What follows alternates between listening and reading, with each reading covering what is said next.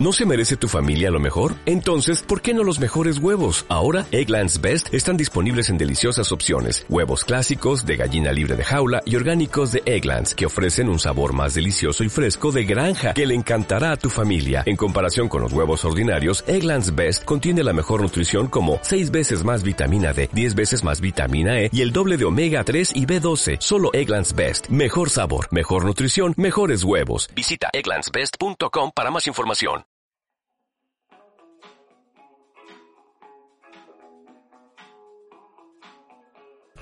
Hola, bienvenidos al podcast Inmolación.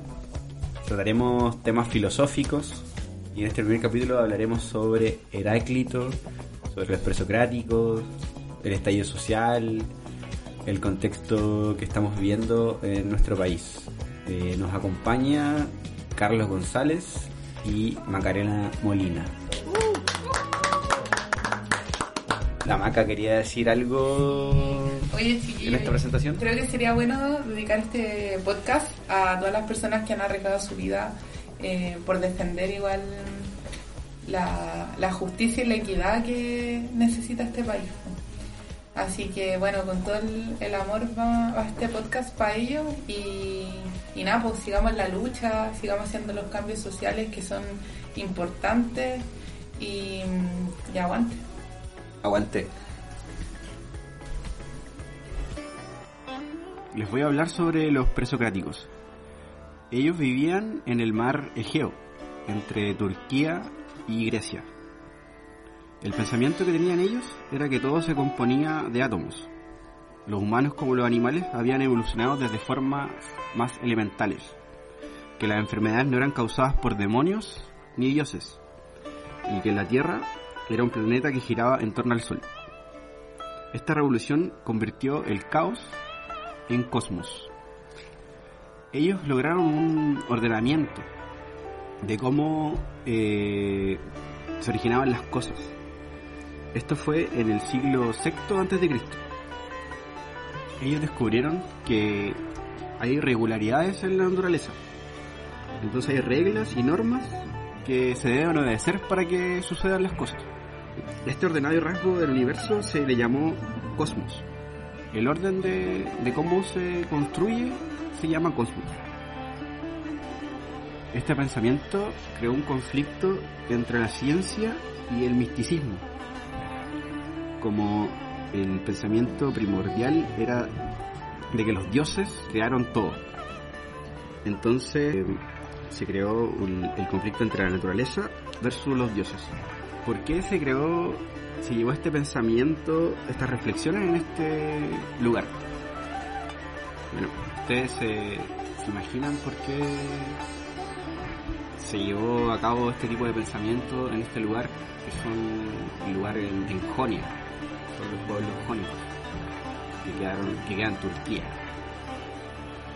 Entonces ustedes se imaginan por qué en ese lugar específico se creó ese pensamiento. Eh, por lo menos por mi parte, me da para pensar de que eh, toda esa confluencia de culturas que existían cerca de Jonia pueden haber tenido una influencia sobre como esa diversidad cultural. Claro, porque eh, en este lugar se encontraban el, como la unión de los imperios antiguos. Entonces, aparte, el aislamiento del lugar promovió la diversidad de pensamiento. Entonces, en ese lugar se encontraban los mercaderes, estaban los turistas, eh, los marinos de Asia, África y Europa. Se reunían en los, en los puertos jónicos para el intercambio de mercancía, de historias y de ideas. Gracias a esto eh, se logró debatir muchas ideas sin la influencia de Grecia y de algún imperio en sí, como tenían, eh, estaban aislados, ellos tenían una libertad y no tenían tanta presión de- del poder central. Pudieron experimentar y desde ahí nace la ciencia. Las ciencias naturales. Claro, las ciencias naturales. El primer eh, científico, entre comillas, la primera persona que, que hizo una experimentación fue Tales, de Mileto. Él pensaba que el mundo había sido solo de agua y que era un proceso natural el que explicaba la existencia de tierra firme y no los dioses. Chiquillos, con todo esto que dice Camilo, me surge una duda em, respecto a cómo veían los griegos la creación, cómo se explicaban ellos, cómo, cómo se gestaba el mundo y daban, daban la explicación mucho a través de lo único, de la unicidad. Eh, de la búsqueda de, de, esta comprensión del mundo a través de un solo elemento. No sé qué piensan ustedes, ustedes chiquillos acá presentes, Camilo, em, Carlos. Yo pienso que, que también puede ser una mirada religiosa, como anteriormente ellos siempre tuvieron como a los dioses como creadores de todo. Eh, ellos tomaron como solo una, un elemento para, para poder llevar, darle una explicación al origen del mundo. Eh, del mismo modo, podríamos pensar de que estos filósofos en cierta forma eran unos blasfemos con respecto a la religión griega, ya que dejaban de lado un poco ese pensamiento politeísta y, e intentaban explicar el mundo eh, con, con, la unicidad. Entonces, como ese aislamiento que tienen ellos les dio como para poder eh, pensar en, otras cosas. Porque si estuvieran viviendo en Grecia, eh, ya hubieran sido castigados por su pensamiento y bueno, como pasó, pasó después posteriormente. Eso lo vamos a ver más adelante. Hablando sobre el mismo tema de los elementos, hay un filósofo que se llama Anaximandro, que pensaba que el origen del, del cosmos era el agua. Él observó el movimiento de las sombras a través de una vara vertical y pudo determinar la duración del año y las estaciones. Entonces fue la primera persona que me dio hay otro filósofo que se llama Teodoro, que fue el creador de la llave, de la regla, de la escuadra, el nivel, el torno y la fundición del bronce. Imagínate. Increíble el, aporte que tuvo ese, y nadie habla de él, así no está en ningún lugar. Y fue eh, el, el medio O sea, creó instrumentos para generar medición. Claro. Concretizó un poco, bajó de la nube lo que era la filosofía eh, metafísica, la concretizó. Claro. Que es como lo que creo yo van buscando un poquito estos filósofos, van como llevando todo lo que es como tan hacia abstracto a algo más concreto. Claro, y algo que también puedes utilizar en tu vida, ¿cachai? Claro. No solo palabras que quizás no, no te lleven a nada, llevarlo a algo más concreto. También hay otro pensador que se llama Empédocles, que creó la ducha. Y imagínate, esto pasó en el año 600 antes de Cristo y el loco ya creó la ducha. Y fue gracias a, pensar sobre el aire.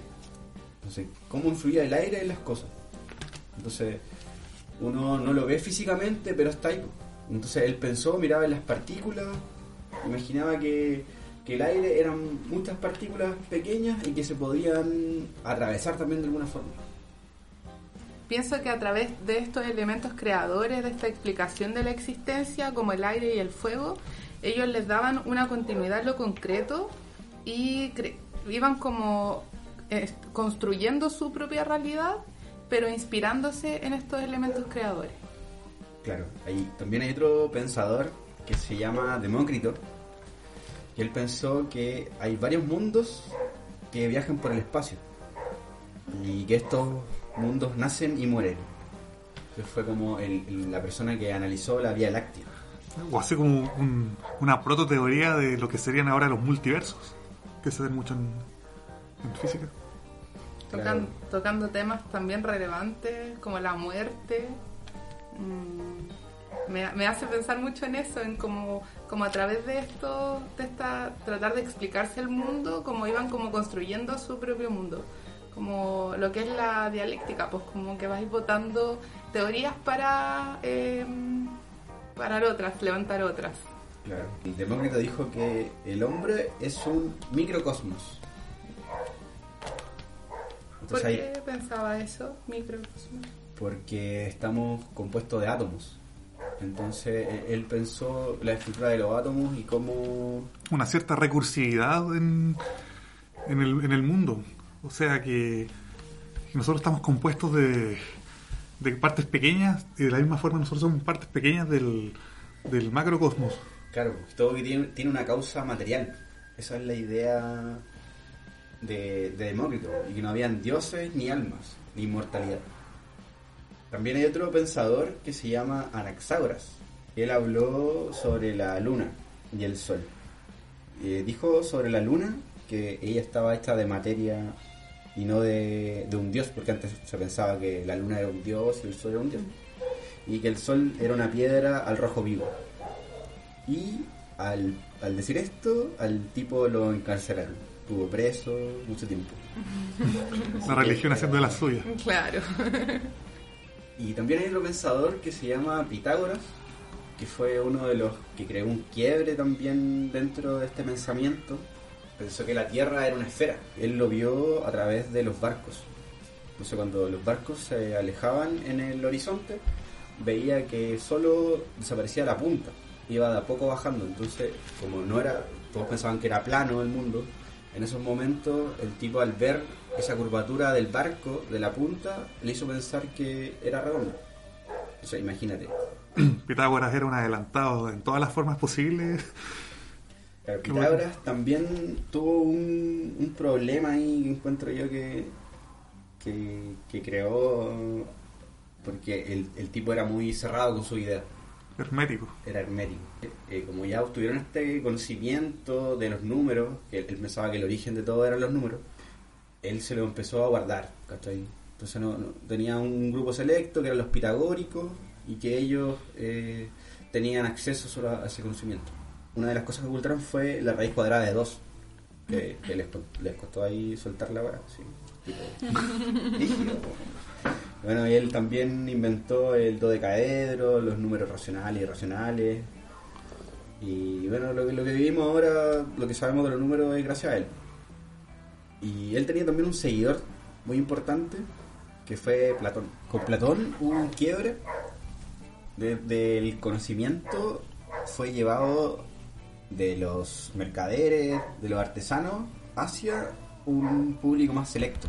Ya se transformó el conocimiento en algo más hermético.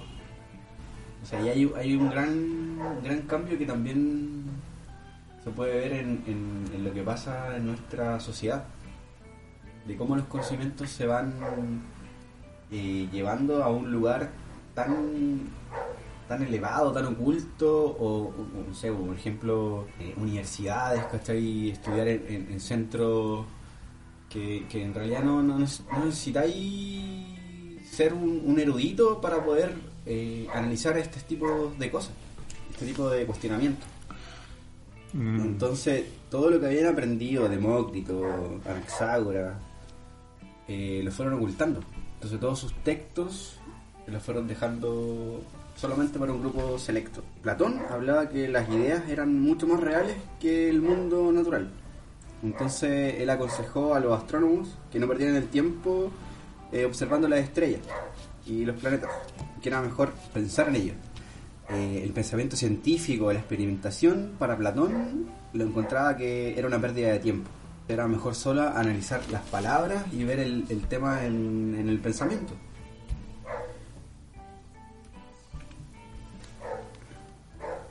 Con todos estos pensamientos se creó la acumulación de, de pensamiento. Entonces ya un grupo selecto solo acumulaba ese tipo de pensamiento. Y también es lo que pasa ahora con el capitalismo. Es acumulación, pero en vez de pensamiento, acumulación de riqueza. Bueno, en el, también podríamos hablar del capitalismo cognitivo, ¿A qué se refiere el, el capitalismo cognitivo? donde el, el pensamiento, est- esta acumulación te sirve eh, como una forma para, para generar explotación. Claro, te aprovecháis de, de tu conocimiento, de que sabéis más de ciertas cosas, o también, no sé, ejemplo, puede ser que te aprovechéis de gente que venga del extranjero, que no sabe las leyes de cierto lugar, y tú te aprovechás y... Claro, yo me referiría como ejemplo más concreto a, a todo este mundo del, de la World Wide Web, del, del Internet, de páginas como Facebook, eh, como Google, donde el, el, el valor realmente es la información, el Big Data, ¿cachai? O sea, el, la moneda de cambio se refiere a, a todo el poder que puedes tener tú eh, obteniendo ciertos datos de las personas eh, o de las organizaciones, de los países.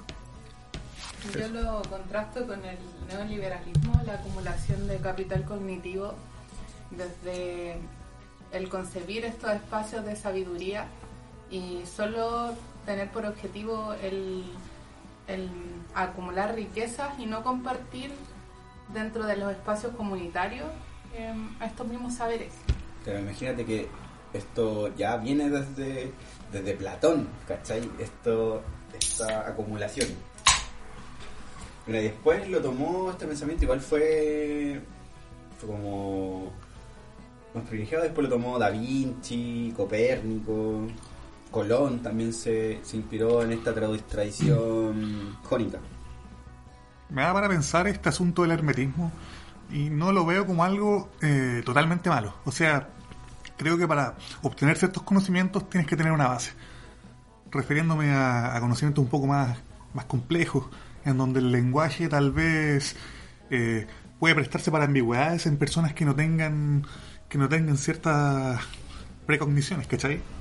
O sea, por ejemplo, ¿cómo vas a comprender, no sé, cómo, cómo armar un, un, proyectil o un misil si no tienes el conocimiento básico para eso? Es lo mismo para la filosofía, o sea, eh, es un gran problema la no comprensión de, del concepto tal como lo dice el autor, o sea, lo mismo que pasó con Nietzsche cuando se el régimen nazi malinterpretó el concepto de, del superhombre. O sea, igual es peligroso, es peligroso tema de como dices tú, ¿qué haces con ese conocimiento? ¿Cómo lo ocupas?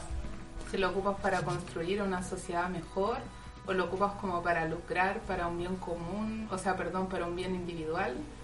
Creo que eso va solo potenciando el- la, la gran acumulación de riqueza y sí- sigues perpetuando al final este sistema tan desigual. Hay un autor, filósofo eh, presocrático, que se llama Heráclito. Vamos a hablar sobre él y nos vamos a en un, en un libro de Darío Stan River que se llama Filosofía en 11 frases.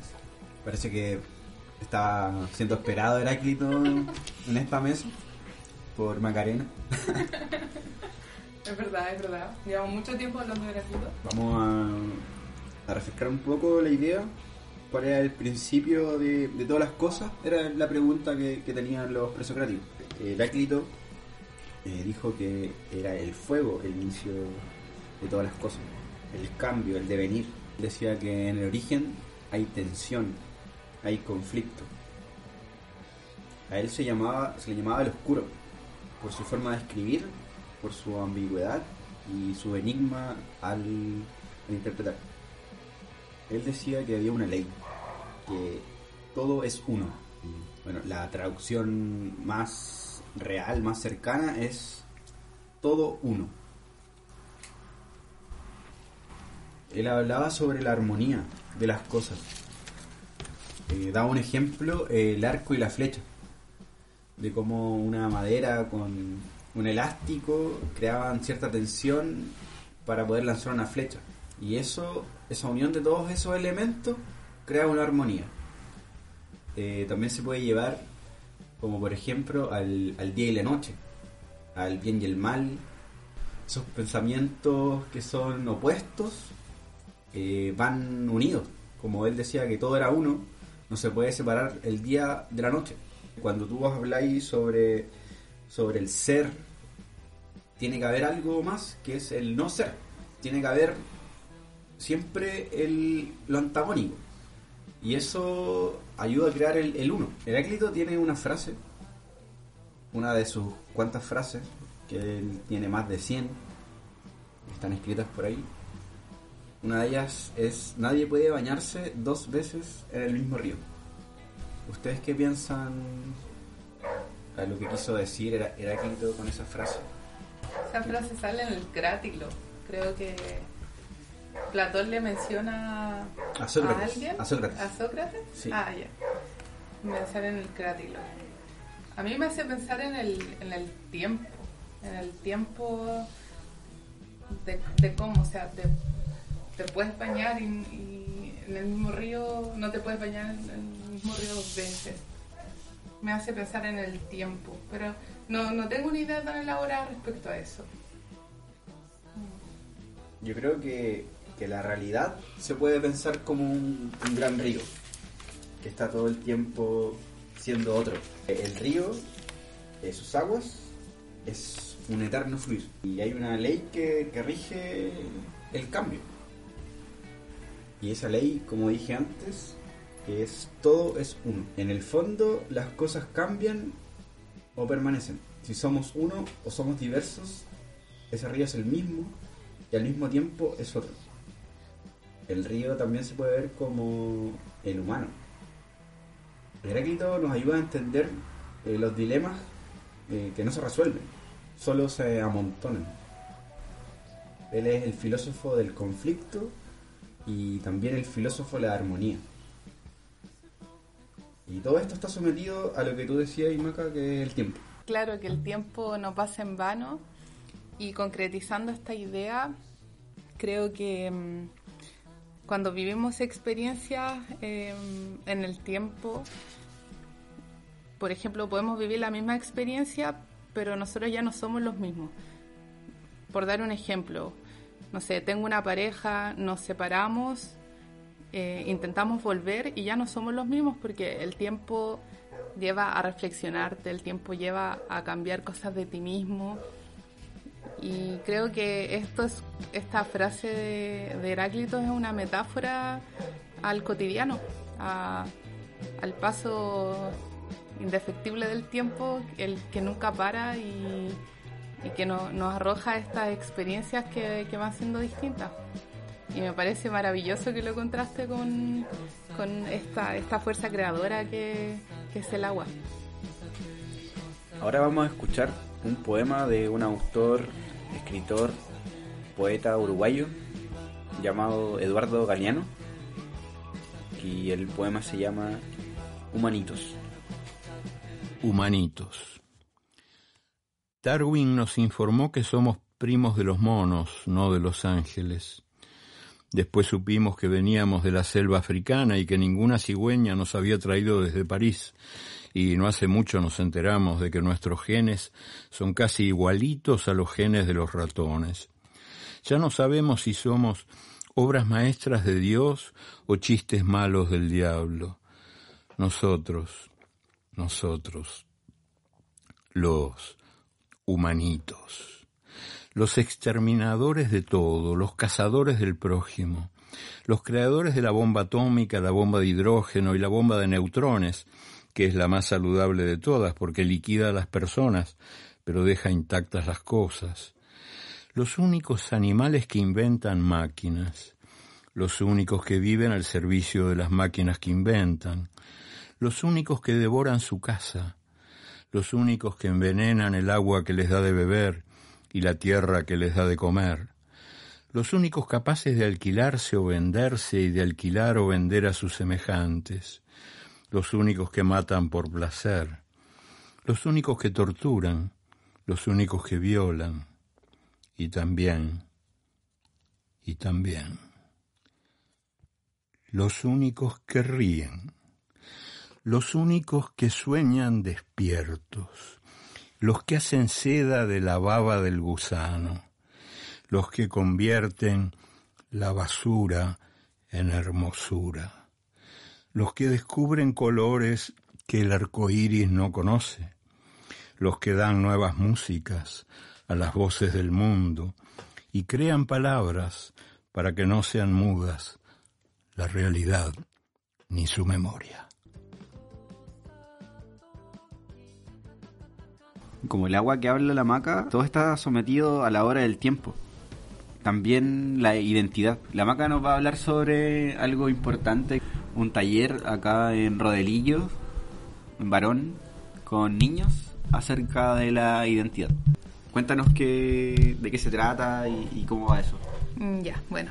Eh, nosotros trabajamos el concepto de identidad. Esto fue en el contexto del- de la Escuela de Verano de Rodelillo, que se realizó del 13 al 26 de enero.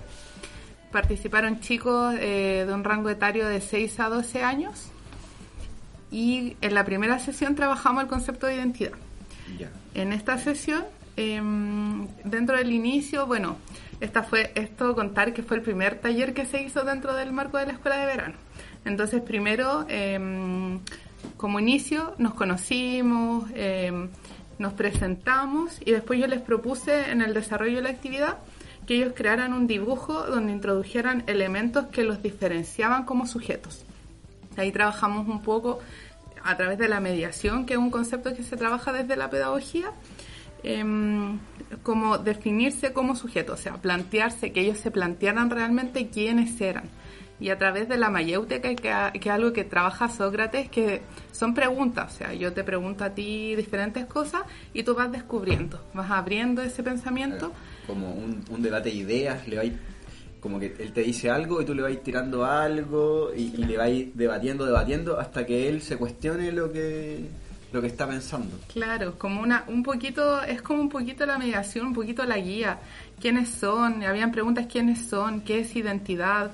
Unos me dijeron eh, que era que lo que me definía y yo les preguntaba qué, qué pero qué es definir, es quién me hace, quién me, quién me hace quién soy, qué me hace quién soy en el mundo. Y, y a través como de este de, de quién soy en el mundo iban construyendo también su propia identidad. Entonces fue un taller como muy vivencial. Y luego, luego el cierre ya eh, hablamos, terminamos hablando de, de conceptos un poquito más, más profundos que hablamos de la muerte. O sea, por ejemplo, la identidad también que ellos, ellos relataban y mencionaban estaba también, eh, como esto que mencionamos de Heráclito, eh, dentro de un tiempo, de, de un, ellos están muy preocupados como de- del paso del tiempo, de decir, por ejemplo, yo estoy como acá en el presente, pero también como que voy a ir cambiando en el futuro y como que todo, todo llega al final a un, poco esto de la muerte. Entonces me pareció como muy interesante también trabajar este concepto de muerte. Ellos también tenían como sus propias, sus propias concepciones eh, de la muerte. Hablaban de budismo, hablaban de reencarnación con su propia con sus propias palabras lo que entendían ellos por reencarnar. Me llamó mucho la atención que ellos lo extrapolaban a lo que era una, un, un videojuego. No tengo muy claro qué tipo de videojuego ni el nombre pero lo extrapolaban. Entonces esto también como que habla de cómo ellos conciben el mundo y cómo van construyendo el mundo a través de lo que ven que tiene mucho que ver con lo que hemos estado hablando durante todo este podcast Claro, ellos te, te preguntaban igual quién, quién te hace ser. claro ¿cachai? claro ¿Y cómo, qué, qué te respondían de eso? Así como, ¿de dónde salí yo? ¿Cachai? ¿De dónde salieron mis pensamientos? ¿De dónde... ¿Cómo me llegó? ¿Cómo llegué a ser como soy ahora? ellos asimilaban que la figura de sus padres era súper importante, la mayoría. Algunos igual tienen- viven con sus abuelas, pero construían también su mundo, o sea, su devenir en el mundo, como que lo anclaban el inicio en su familia. En su familia. No, lo, no por ejemplo, no le daban, no le daban una connotación religiosa, eh, no le daban como un pensamiento un po- más centrado en un Dios, sino que ellos se explicaban el mundo a través de sus padres y de ahí comenzaban. Yo creo que estas generaciones son más críticas, que no solo trabajamos el concepto de identidad, porque al final igual dentro de, de estos talleres se, se mezcla todo. po. Trabajamos también lo que es el pensamiento crítico y que son mucho más co- racionales, más que a veces acerca, acercarse a una espiritualidad que habla también de la deuda que ha tenido la Iglesia Católica y la Iglesia en general eh, de, de- este llenar esta espiritualidad. O sea, los chiquillos se van alejando porque ven que esos patrones son súper nocivos.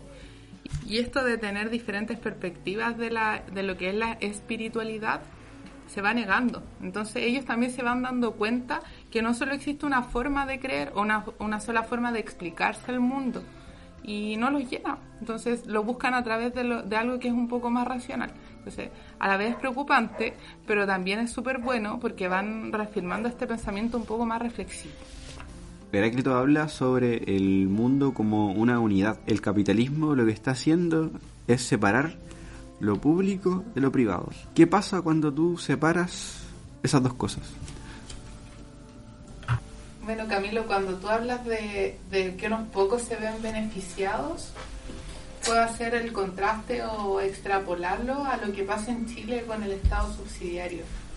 Esta separación y esta disolución de la idea de unidad, eh, de lo que sería como un avance en, en el contexto sociedad.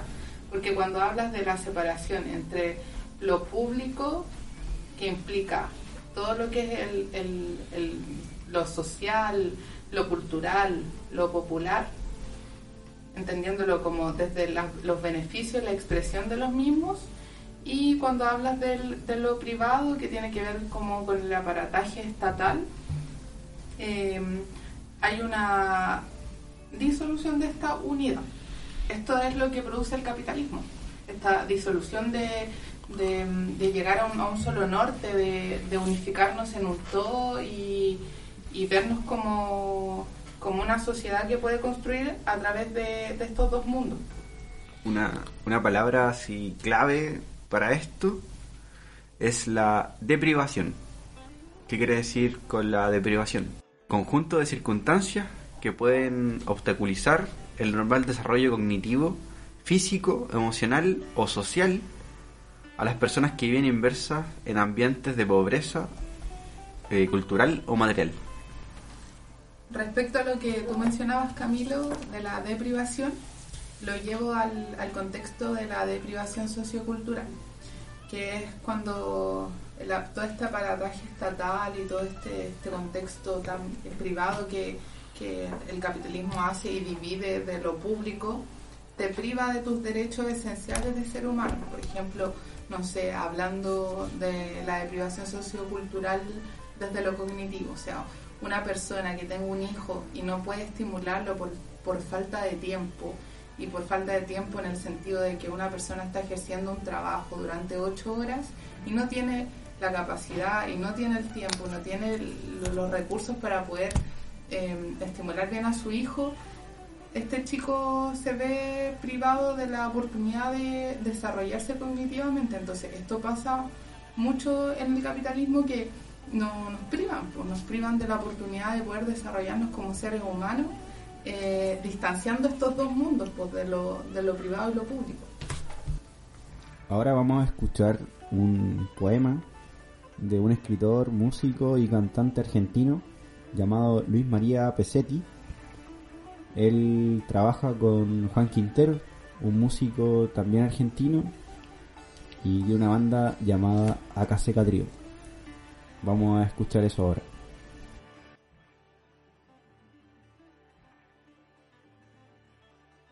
La primavera no nace sino del despojo de todo lo viejo.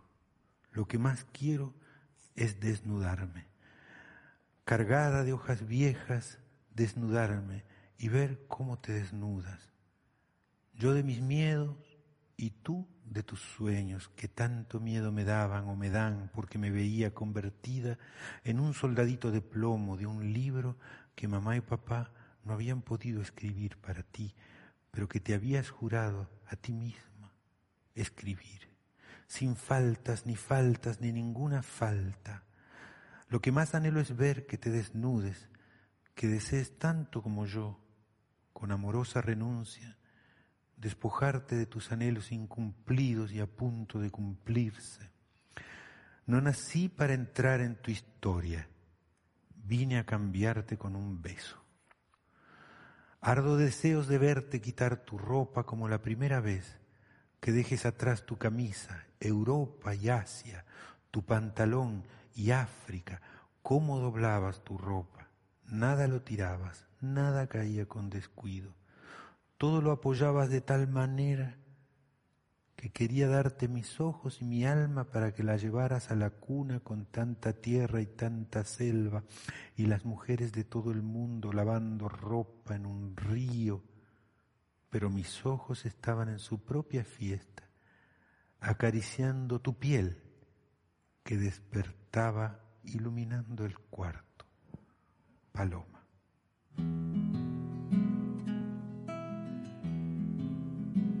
De lo dicho sin pensar, de lo que callo y no digo, de las cosas por pasar, de las trampas del azar, de las cartas del destino. Tengo un lápiz colorado con un librito guardado para escribirlo contigo. Si la suerte inoportuna te jugara una encerrona, si no hay salida ninguna, si la gracia y la fortuna se apartan de tu persona. Tengo un farolillo verde por si de noche te pierdes y la luna te abandona.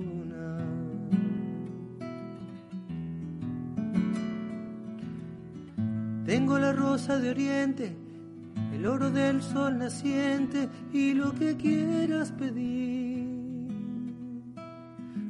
Tengo el mapa del tesoro, tengo el palacio del moro. De todo lo que besé, no doy beso por perdido, pa' que me vuelva a morder con la locura de ayer, tu boca contra el olvido. Guardo un beso de reserva para rodar por la hierba cuando te vengas conmigo. El sur que te prometí tiene al sur otra quimera. Las cuerdas de mi laúd siguen buscando la luz más allá de la quimera. Tengo una playa desierta y una caleza en la puerta para lucirme a tu vera. Tengo la rosa de oriente, el oro del sol naciente y lo que quieras pedir. Tengo el mapa del tesoro, tengo el palacio del moro para llevarte a vivir. Tengo el mapa del tesoro, tengo el palacio del moro para llevarte a vivir, para llevarte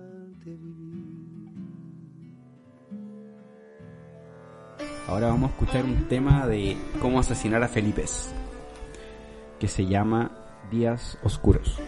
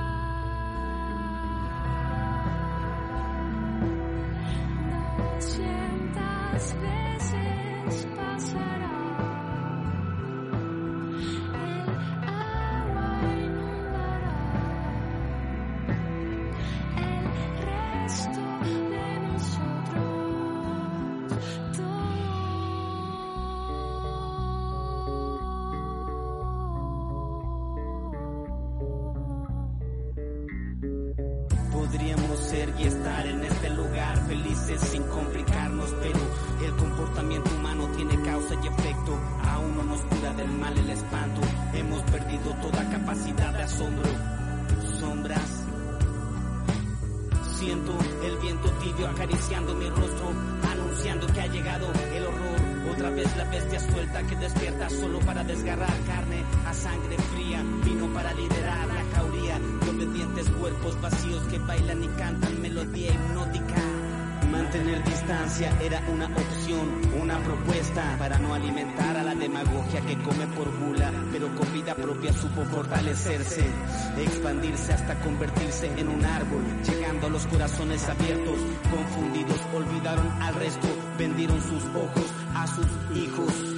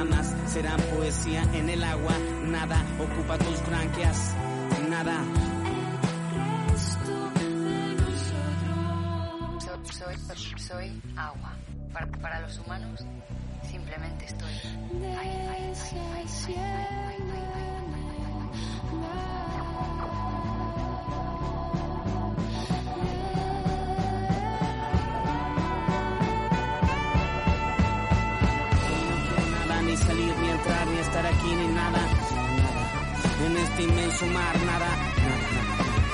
Ocupa tus branquias. Aletas y escamas serán poesía en el agua. Nada, respira. Has vuelto al.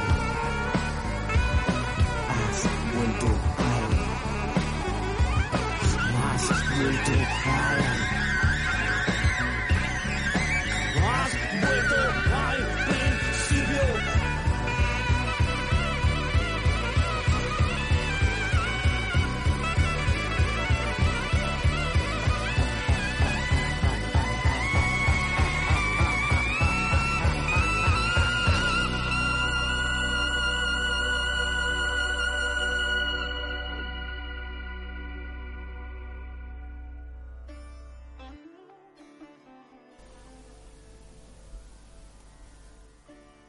Macarena nos va a presentar su poema llamado Génesis, Éxodo y los Nadie. Eh, este poema se trata igual un poco de lo que hemos conversado eh, durante este podcast y es como nos privan de nuestra identidad, de nuestra identidad cultural, de nuestra identidad rural y aquí les va. Se llama Génesis, Éxodo y los Nadie. Dice, conservo estas palabras como un ejercicio de traducción. Me dijo, el génesis de los pueblos rurales es la clave entre el todo y la nada. Yo le agregaría el nadie, le dije, del pronombre indefinido de no habitar. Construimos todo y después ya nada. Construimos todos y después ya nadie. Del todo concretos y ya nadie directos. No habitamos las cuecas. No habitamos el cañón de las doce. No habitamos ya nunca más la idea de firmes campesinos. Ahora farmers. Farmers en la UPLA. Todo de agrotóxicos. Nadie de los cámpiros. Todo con esa estructura de letras incomprensibles que nos presentan en el super con otra estructura de códigos traducibles a la lógica proposicional. Nadie ya se entiende y todo y nada pasa, por no llegar todos y casi nadie a consensos relacionales, vinculantes y causales. Nada, ya casi nada de gentes a caballo, ya casi nadie de a bicicleta o de a pie. Cuando trora, San Felipe vestía de luz sus alamedas y yo de cadera chica me miraba en el Génesis, de a pie desdibujando las hojitas de esa alameda para convertirlas en otoños. Nos perdimos en el todo, vaciándonos en la nada. Nos perdimos para todos y vaciamos. Vaciamos, vaciamos. Ahora los nadie, ahora los nada, ahora los éxodos, A las gentes del Éxodo que se acorten las distancias. A las gentes del Éxodo que se acorten las distancias. To the people of the Exodus that they shorten the distance. Estos son los llamados de la mamita María en las ensoñaciones que cesan con la alarma de las tres. Excelente. Gracias Maca por tu poema. Muy bacán. Con esto damos concluido el primer capítulo del podcast. Gracias por escucharnos. Vamos a seguir en, esta lucha eh, fomentando el pensamiento crítico y votando por el sí a la nueva constitución. Gracias.